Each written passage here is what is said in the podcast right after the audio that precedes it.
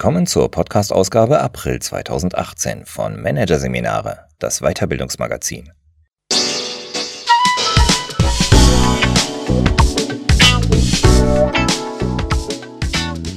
Weitere Podcasts aus der aktuellen Ausgabe behandeln die Themen Objectives and Key Results. Jeder zielt mit. Und Berufslaufbahn 4.0. Wie geht Karriere heute? Doch zunächst Komplexe Inhalte präsentieren. Die Kunst des Reframing von André und Giri Hinnen. In Unternehmen werden komplexe Zusammenhänge oft vereinfacht, um sie versteh- und vermittelbar zu machen. Das kann jedoch zu falschen Rückschlüssen und schlechten Entscheidungen führen. Die Herausforderung besteht darin, komplexe Themen so aufzubereiten, dass sie verständlich und interessant sind, ohne dass Wesentliches unter den Tisch fällt. André und Giri Hinnen nennen das Reframing.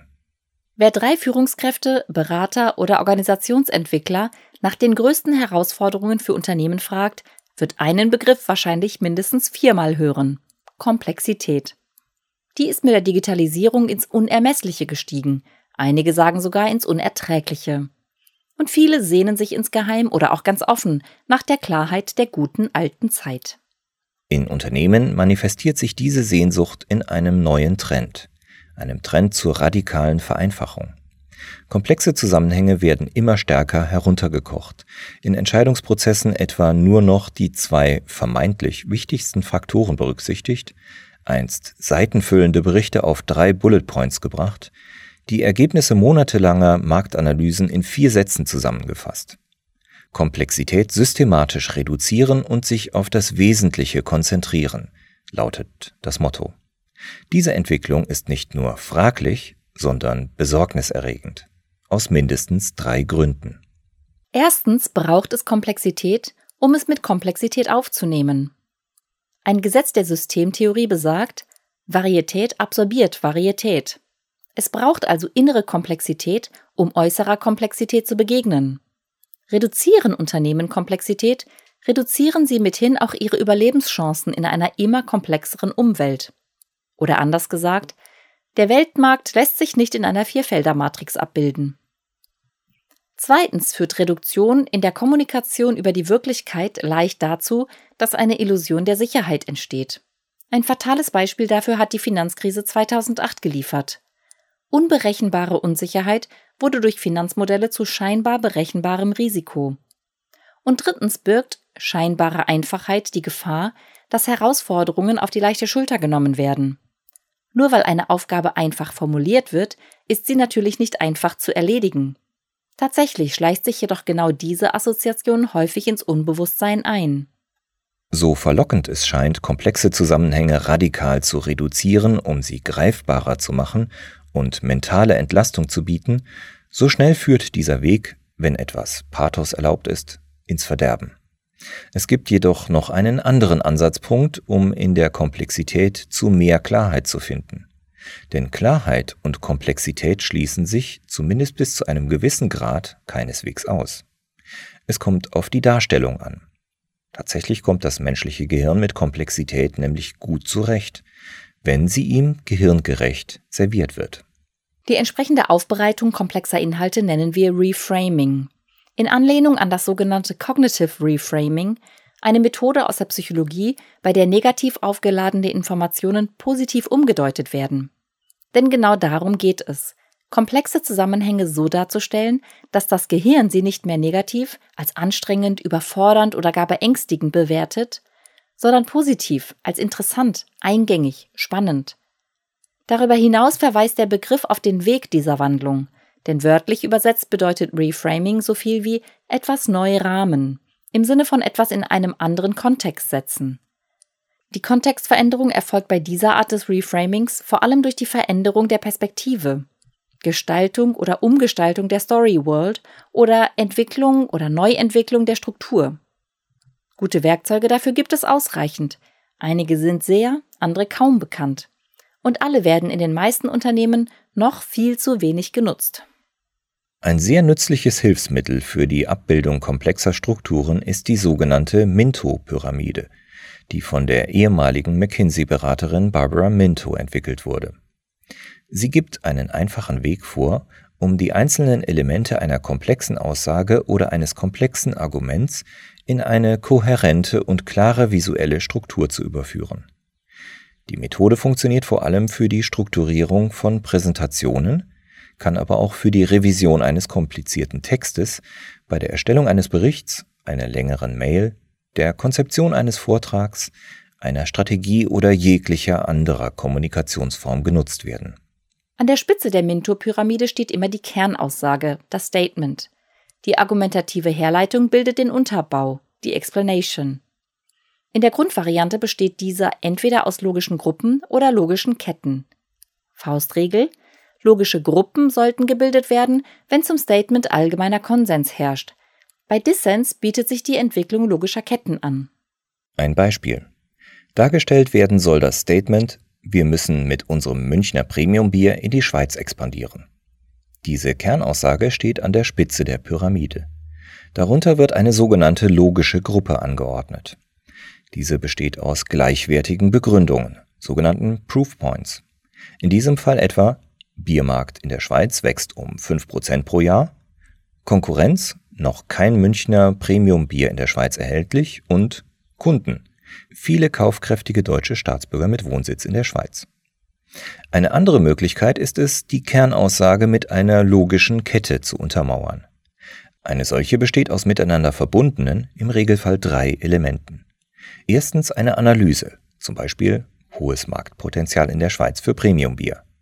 Zweitens einem Kommentar, zum Beispiel wir haben einzigartige Marketingfähigkeiten, um den Schweizer Markt zu erobern.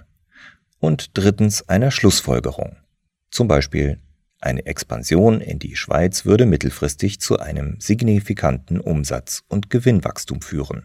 Gruppen und Ketten lassen sich frei kombinieren und verknüpfen, etwa indem eine Analyse in einer logischen Kette mit einer logischen Gruppe begründet wird. Der Analyse hohes Marktpotenzial in der Schweiz für Premiumbier wird dann etwa eine logische Gruppe zugeordnet mit, der, mit den Begründungen Wachstum Biermarkt 5%. Noch keine Anbieter von Münchner Premiumbier auf dem Schweizer Markt. Und Kunden viele kaufkräftige deutsche Staatsbürger mit Wohnsitz in der Schweiz. Gruppen und Ketten lassen sich beliebig lange nach unten ausweiten. Das so entstandene Diagramm kann als visuelles Inhaltsverzeichnis für die Präsentation, den Bericht, Vortrag oder was auch immer genutzt werden. Klingt beim Hören vielleicht kompliziert, ist auf den ersten Blick, wenn man eine Minto-Pyramide sieht, aber leicht verständlich. Das ist übrigens häufig so bei Beschreibungen, weil das Gehirn viel besser in Bildern als in Worten denken kann. Deshalb eignen sich Verbildlichungen auch hervorragend, um komplexe Kontexte verdaulicher zu machen. Um sie im Reframing anzuwenden, muss man kein Michelangelo sein.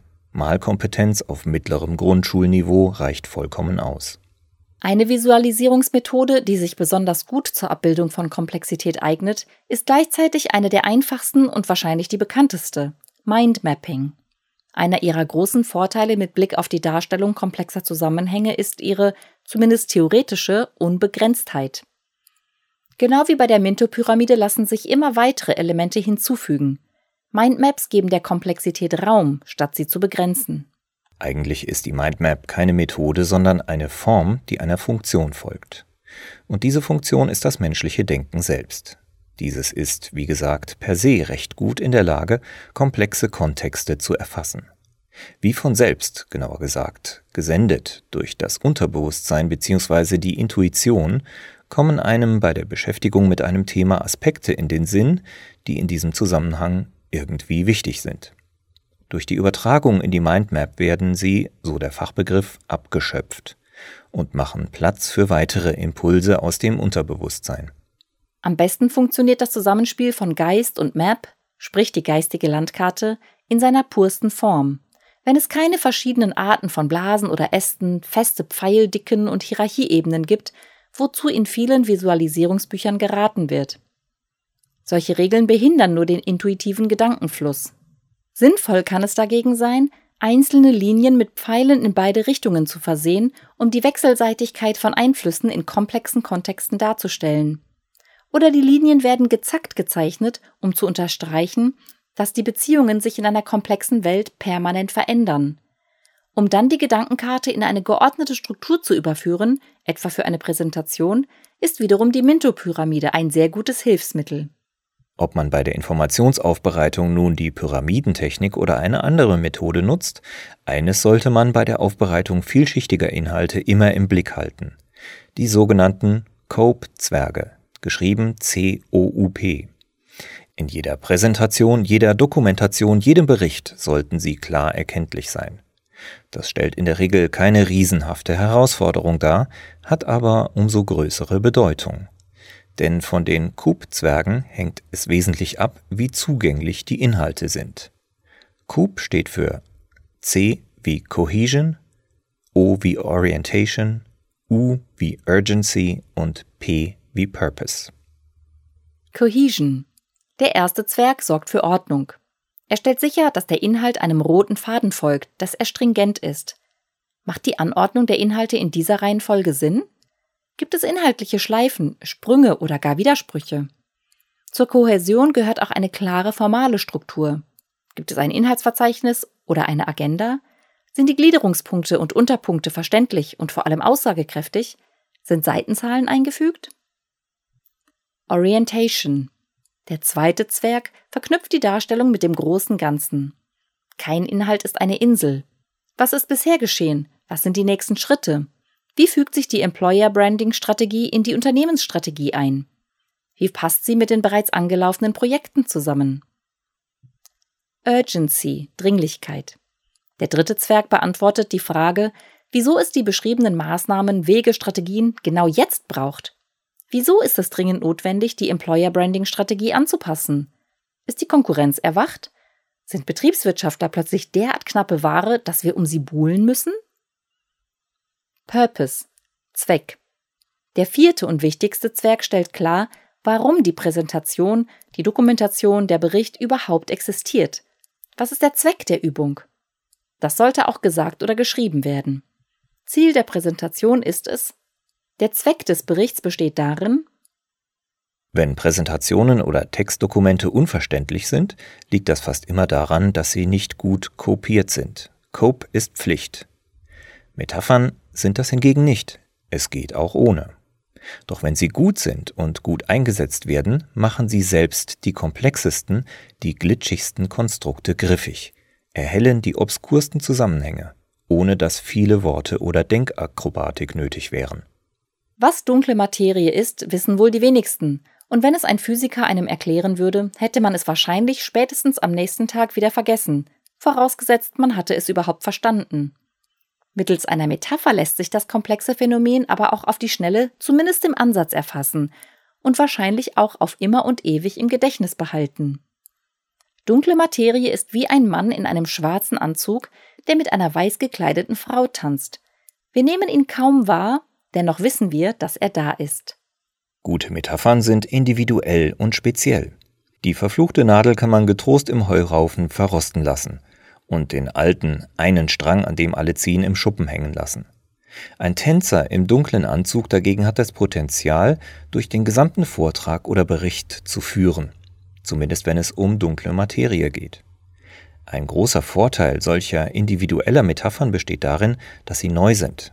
Und wenn das Gehirn etwas Neues erfährt und versteht, veranlasst es eine Belohnung. Glückshormone werden ausgeschüttet. Die wiederum fördern das Interesse am und die Aufmerksamkeit für das lohnende Thema, auch wenn es noch so komplex ist. Auch die Verpackung der Inhalte kann metaphorisiert werden, um Interesse für sie zu wecken und Aufmerksamkeit zu schüren. So könnte man etwa einen Geschäftsbericht als Reiseführer reframen, der durch die Geschäftsfelder des Unternehmens führt, einen Projektplan in Form eines U-Bahn-Netzes, ein Organigramm als Landkarte oder die Unternehmensstrategie als Bedienungsanleitung. Bei der Verwendung solcher Dokumentenmetaphern ist allerdings darauf zu achten, dass das Medium nicht zur Botschaft wird. Denn die gewählte Metapher beeinflusst natürlich auch die Perspektive des Gestalters, der beispielsweise bei der Darstellung des Strategiepapiers als Bedienungsanleitung Gefahr laufen könnte, wichtige weiche Faktoren außer Acht zu lassen. Unabhängig von der Form wie von den Inhalten, eine Bedingung sollte zudem jede Präsentation, jeder Vortrag, jeder Bericht, jede andere Darstellungsform erfüllen. Sie sollten eine Geschichte erzählen. Denn Geschichten sind das, was der menschlichen Art und Weise zu memorieren am ehesten entspricht. Andersherum und zugespitzt ausgedrückt, wenn es keine Geschichte gibt, dann merkt es sich auch keiner, schon gar nicht, wenn es komplex ist. Doch was genau ist eigentlich eine Geschichte? Wer diese Frage stellt, wird wahrscheinlich Antworten hören wie etwas Emotionales, etwas mit einem Anfang, einer Mitte und einem Ende, etwas Erfundenes. All das kann eine Geschichte sein, aber nichts davon macht sie zur Geschichte. Ein Stück Information ist nur dann eine Geschichte, wenn es mindestens eine Transformation beinhaltet. Die Transformation ist das definierende Element einer Geschichte. Diese kann weltbewegend oder winzig sein, in Sekundenbruchteilen oder Jahrmillionen erfolgen, scheitern oder erfolgreich verlaufen oder wie auch immer geartet sein. Zum Beispiel, heute Morgen bin ich aufgewacht der Übergang von einem Zustand in einen anderen. Oder sie fährt nach Mallorca, eine Ortsveränderung. Oder vom Bauerntölpel zum Jedi-Ritter, eine Entwicklung. Oder wir haben mehr Kunden als letztes Jahr, ein Zuwachs. Oder Sie haben diesen Artikel gehört und wissen jetzt, hoffentlich, wie sich komplexe Inhalte darstellen lassen. Also Verbesserung.